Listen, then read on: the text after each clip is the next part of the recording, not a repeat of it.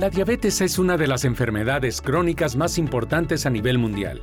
En 2020, tras la llegada del COVID-19, la diabetes se posicionó como una de las principales comorbilidades, impactando aún más en la salud de los pacientes que viven con ella. Un conocimiento actualizado y manejo oportuno nos permitirá mejorar la calidad de vida de nuestros pacientes. Laboratorios Silanes y la Federación Mexicana de Diabetes, comprometidos con la educación médica continua, trae para ti Diabetes del paciente al experto. Abordaje inicial del paciente con cetoacidosis diabética y COVID-19. Laboratorios Silanes les da la más cordial bienvenida a un capítulo más de Diabetes del paciente al experto. Soy la doctora Aileen González Montiel, responsable médico del área de metabolismo de Laboratorios Silanes. El día de hoy tenemos el honor de contar con la presencia del doctor Adolfo Chávez Negrete, especialista en medicina interna, presidente del Comité Normativo Nacional de Medicina General, director de Educación e Investigación del Hospital de Especialidades Centro Médico Nacional Siglo XXI, jefe de Servicio de Medicina Interna del Hospital de Cardiología del Centro Nacional Médico Siglo XXI del IMSS y coordinador para la formación de investigadores del IMSS. Doctor, muchísimas gracias por estar aquí conmigo. Muchas gracias a ustedes por su solicitud y sobre todo por presentar este caso tan importante para la comunidad médica. Doctor Adolfo, la cetoacidosis diabética es una condición cada vez más frecuente en nuestra población mexicana. En la actualidad, lidiar con ella y la presencia de COVID-19 es un gran reto en prevención y tratamiento de nuestros pacientes. ¿Podría comentarnos un caso clínico real? ¿Cómo lo vive un paciente? Por supuesto, vamos a presentarles a ustedes un caso real que viene con el problema de COVID y además de una comorbilidad muy frecuente en nuestro país que es la diabetes. Se presenta un hombre de 73 años con hipertensión y diabetes que llama a su médico general para informarle que ha tenido fiebre de 38.3 grados centígrados y tos seca durante los últimos dos días. Su preocupación es que su nieto le visitó una semana antes y resultó positivo para la prueba de COVID. El paciente toma medicamentos para su hipertensión arterial que consisten en los sartán 100 miligramos una vez al día y para su diabetes metformina 850 miligramos dos veces al día y dapaglifosina, un inhibidor de transportador sodio para el riñón, cómo, debería ser evaluado, cómo debe ser evaluado y saber si tiene COVID-19. Los coronavirus suelen causar síntomas de resfriado común. Sin embargo, dos betacoronavirus y el SARS-CoV-1 y el coronavirus del síndrome respiratorio del Medio Oriente MERS-CoV puede causar neumonía grave e insuficiencia respiratoria y muerte. A finales del 2019 se informó la infección con un nuevo beta coronavirus posteriormente llamado SARS-CoV-2 en personas que habían estado expuestas en un mercado de mariscos en Wuhan, China. Desde entonces se ha propagado rápidamente el virus, lo que ha provocado una pandemia mundial del COVID-19. Con la presentación de este caso clínico, discutiremos el diagnóstico y el manejo de COVID-19 en pacientes con diabetes e hipertensión, así como la prevención y asociación de la cetoacidosis diabética en estos casos. La sospecha diagnóstica de un paciente con COVID-19 tiene una variedad de manifestaciones clínicas que incluyen tos, fiebre, malestar general, mialgias, síntomas gastrointestinales y con frecuencia anosmia. La evaluación y el manejo de COVID-19 depende de la gravedad de la enfermedad. Los pacientes con enfermedad leve generalmente se recuperan en el hogar. Sin embargo, los pacientes con COVID-19 moderado o severo deben ser referidos y hospitalizados para observación y apoyo en caso necesario. Los coronavirus son virus ARN que se dividen en cuatro géneros. Se sabe que los alfa coronavirus y beta coronavirus infectan a los seres humanos. SARS-CoV-2 está relacionado con los coronavirus del murciélago, mientras que el SARS-CoV-1 es el virus que causa el síndrome respiratorio agudo severo. Similar al SARS-CoV-1, el SARS-CoV-2 ingresa a las células humanas a través de receptores específicos de la enzima convertidora de angiotensina. Tiene además el ARN polimerasa y proteasas dependientes de ARN que son el blanco de vacunas y algunos medicamentos que están ahora bajo investigación. El diagnóstico de COVID-19 generalmente se basa en la detección del virus mediante la prueba de cadena de polimerasa reversa, conocida como PCR, por medio de un hisopo nasofaringio. La prueba rápida de anticuerpos puede dar algunos resultados de tamizaje, pero tienen varias interpretaciones que deberemos analizar por separado. El paciente refirió haber tenido contacto una semana antes con un familiar sospechoso de COVID. ¿Cómo debemos abordarlo? El SARS-CoV-2 se transmite principalmente de persona a persona a través de gotitas de vías respiratorias que generalmente se liberan cuando una persona infectada habla, tose, estornuda o canta. Debido a que las gotas generalmente caen dentro de unos pocos metros, la probabilidad de transmisión disminuye si las personas permanecen separadas al menos de 2 metros. Y en áreas abiertas será más difícilmente que estén al alcance de la infección. Se ha demostrado que la transmisión se facilita en actividades en lugares cerrados o procedimientos invasivos como la intubación y que pueden permanecer en aerosoles durante más de 3 horas. Se ha detectado ARN del SARS-CoV-2 en sangre y heces, aunque este medio de transmisión no se ha documentado hasta la fecha. El SARS-CoV-2 puede persistir en cartón, plástico, acero inoxidable durante días. Como resultado, la contaminación de superficies inanimadas puede desempeñar un papel en la transmisión. Un desafío importante para contener la propagación del SARS-CoV-2 es que las personas presintomáticas puedan ser infectantes.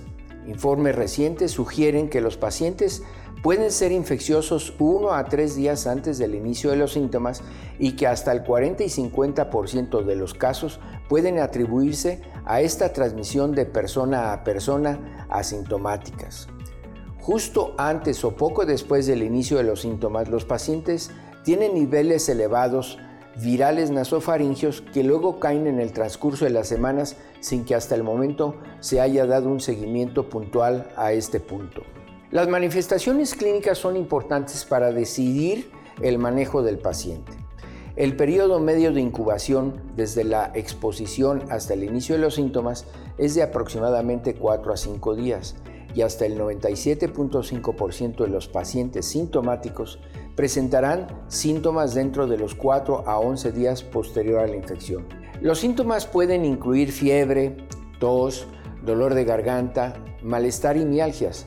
Algunos pacientes tienen síntomas gastrointestinales que incluyen anorexia, náuseas y diarrea. También se ha reportado anosmia y disgeusia. En algunas series de pacientes hospitalizados, la dificultad para respirar se desarrolló entre el quinto y el octavo día después del inicio de los síntomas. Doctor Adolfo, ¿cómo influye la diabetes mellitus tipo 2 para la evolución de nuestros pacientes con COVID-19? ¿Cómo influiría en el caso que nos comenta? El paciente que se presenta ahora es un adulto mayor que refiere antecedentes de hipertensión y diabetes de larga evolución. Los factores de riesgo para desarrollar complicaciones en pacientes que son portadores de COVID-19 incluyen, además de la edad, mayores de 65 años, tener antecedentes de diabetes, hipertensión, obesidad, enfermedad cardiovascular, enfermedad pulmonar crónica e incluso algunos medicamentos como los cotransportadores de sodio glucosa SGLT2. Los pacientes con diabetes tienen peor pronóstico cuando se compara con aquellos pacientes con las mismas características clínicas pero sin diabetes. No sabemos todavía por qué específicamente los, pacientes con algunas comorbilidades como diabetes e hipertensión arterial tienen peor pronóstico, pero esto ha sido demostrado estadísticamente a través del tiempo. La evolución del cuadro clínico del paciente fue ominosa.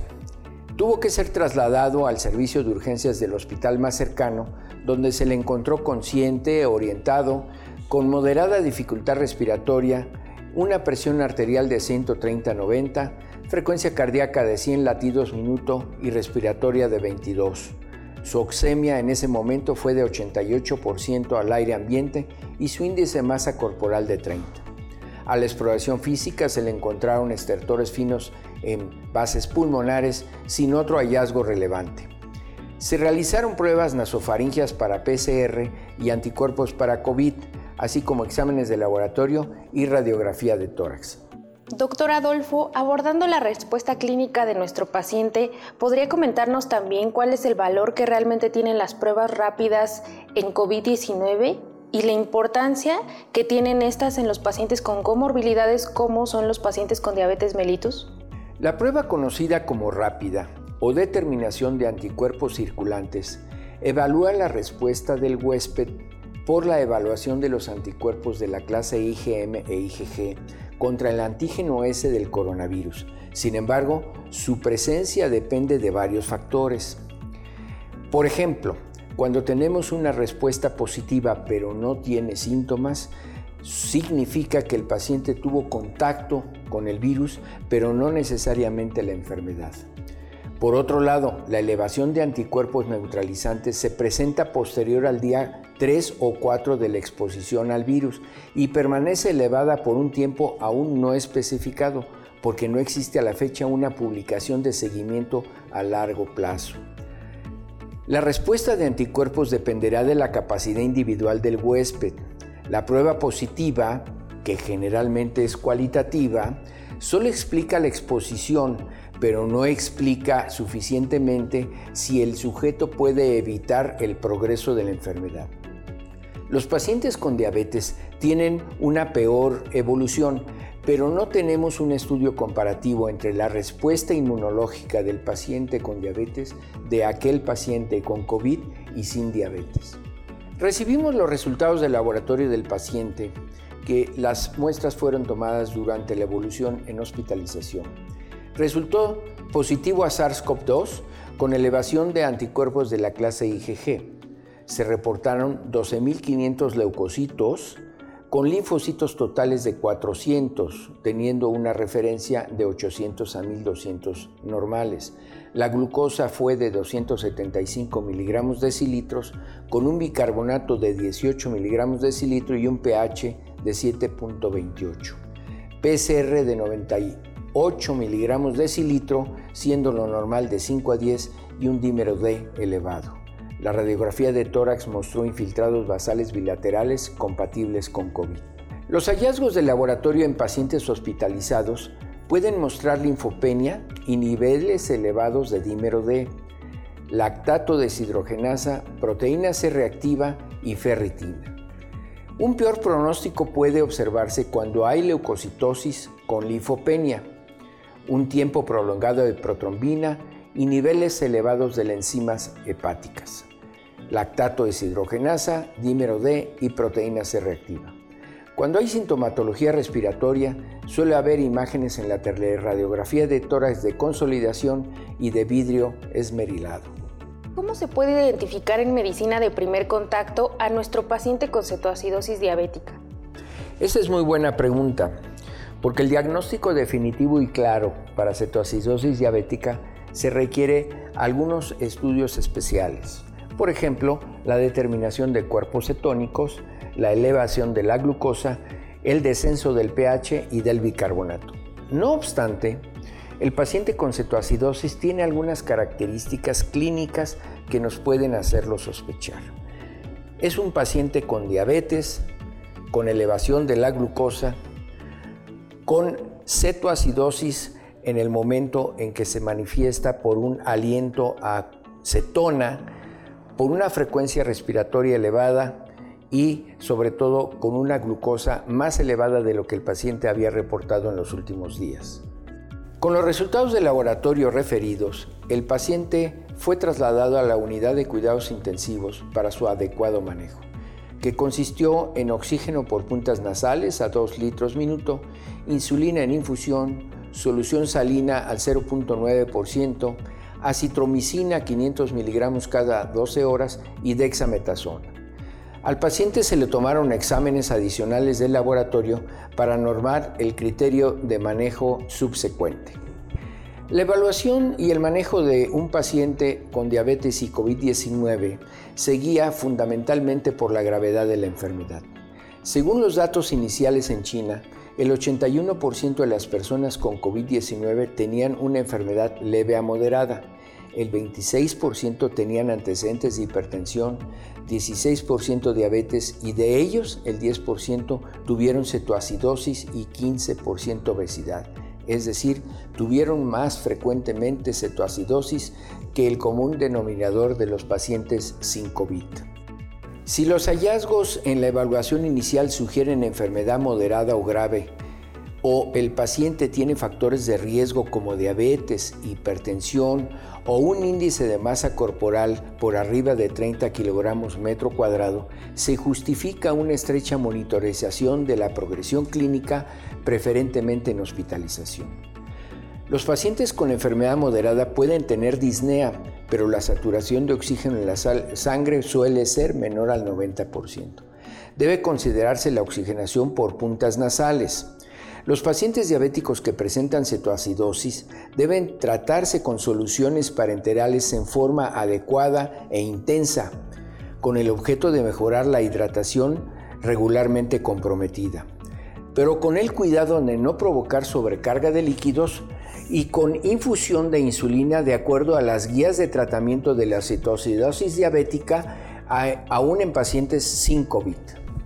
El paciente presentó durante su evolución en hospitalización descenso de la oxemia a 84% y del pH a 7.22, con un bicarbonato de 15, por lo que se consideró intubación.